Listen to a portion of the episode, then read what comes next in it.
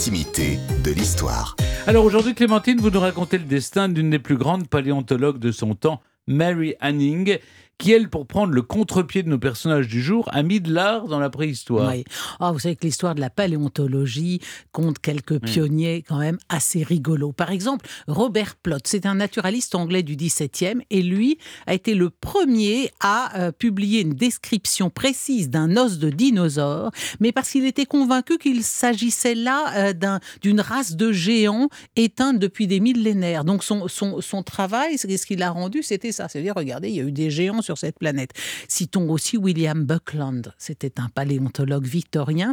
Lui, il donnait ses conférences à cheval. Drôle de Ah oui. gars, hein, oui, Mais il peut typiquement. pas rester très longtemps. Cela dit, ça oblige à écourter. On le suivait, voilà, et lui donnait sa conférence. Alors, il avait chez lui une table. Peut-être avez-vous ça, Tiron gardait, Stéphane, une table décorée de coprolites qui faisait l'admiration de ses visiteurs. Et les visiteurs, bien entendu, ignoraient tout à fait que des coprolites. Qu'est-ce que c'est des Mais coprolites? je, je ne pourrais pas Ce avoir sont des- coprolite, des- je ne sais pas ce que c'est- c'est. Et caca voilà. fossilisé. Eh ben oui, vous pouvez- C'est exact. Regarde, hein, voilà, Ah, écoutez, voilà. quoi Des cacas fossilisés. Exactement, sont des, Des excréments, caca- des ah oui. excréments fossilisés. Et alors, il faisait le malin avec sa table en coprolite, mais ça n'est pas lui, c'est Mary Hanning, justement, qui la première a deviné ce qu'étaient précisément des coprolites.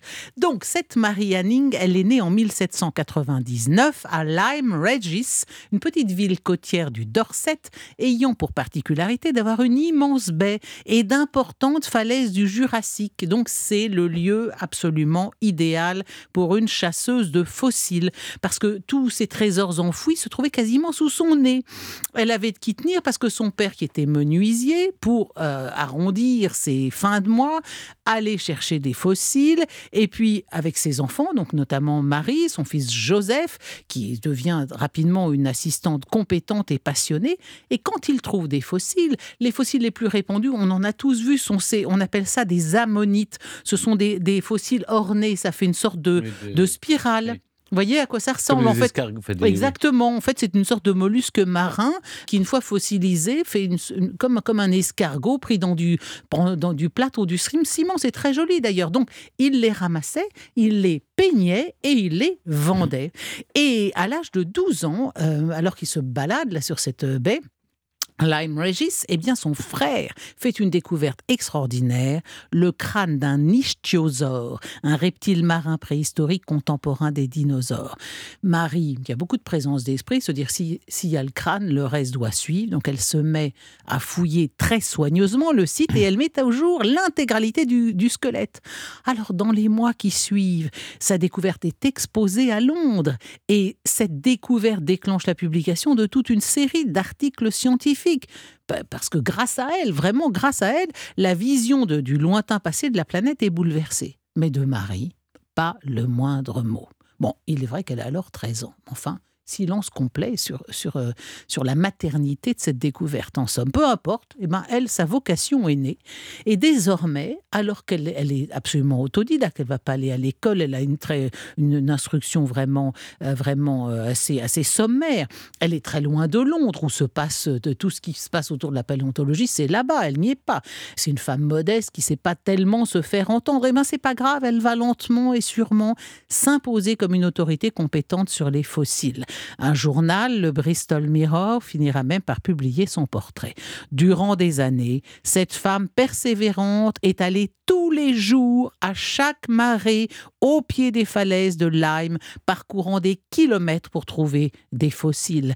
C'est grâce à ces efforts que nous devons presque tous les plus beaux spécimens d'ichthyosaures figurant dans les grandes collections. Et l'article ajoute que c'est là un travail extrêmement dangereux. Là, je sais que je vais vous toucher beaucoup, Stéphane, parce qu'en 1833, Mary a perdu son chien bien-aimé, Trey. Trey a été écrasé sous un glissement de terrain. Et Marie Hanning a bien failli y passer aussi, parce qu'elle, à force de gratouiller dans la falaise, là, il arrivait que, il arrivait que tout ça s'effondre.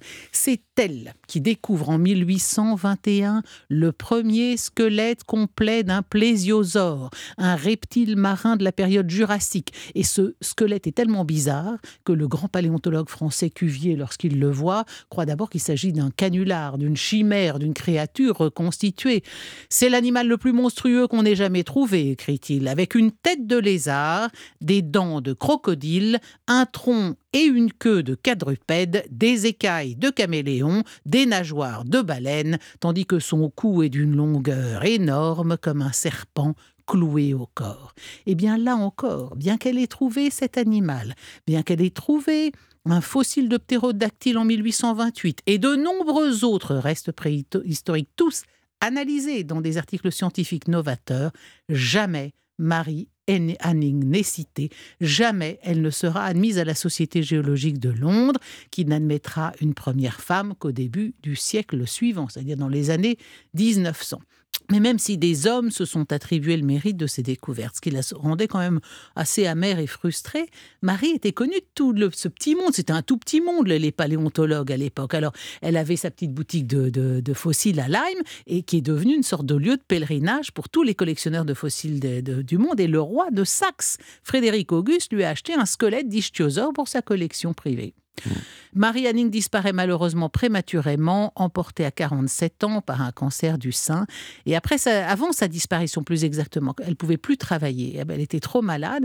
La Société de géologie avait quand même fait, comme on ferait aujourd'hui, un letchi, une sorte de collecte de fonds pour l'aider à vivre. Et là, euh, plus, récemment, en 2010, la Royal Society de Londres l'a classée parmi les dix scientifiques les plus influentes de l'histoire britannique. Mais mon vieux, il, aurait, il leur a fallu le temps. Hein. Hmm. Et je précise aussi qu'il y a un magnifique film euh, intitulé Ammonite euh, avec Kate Winslet dans le rôle de Marie. C'est un film de 2020 qui est très très bien. Je l'ai vu, je vous le recommande aussi. Merci beaucoup Clémentine. Et on peut rappeler aussi hmm. que vous lui avez consacré huit minutes de votre chronique. Et, ben ça, c'est, eh ben, c'était bien mérité. C'était bien mérité.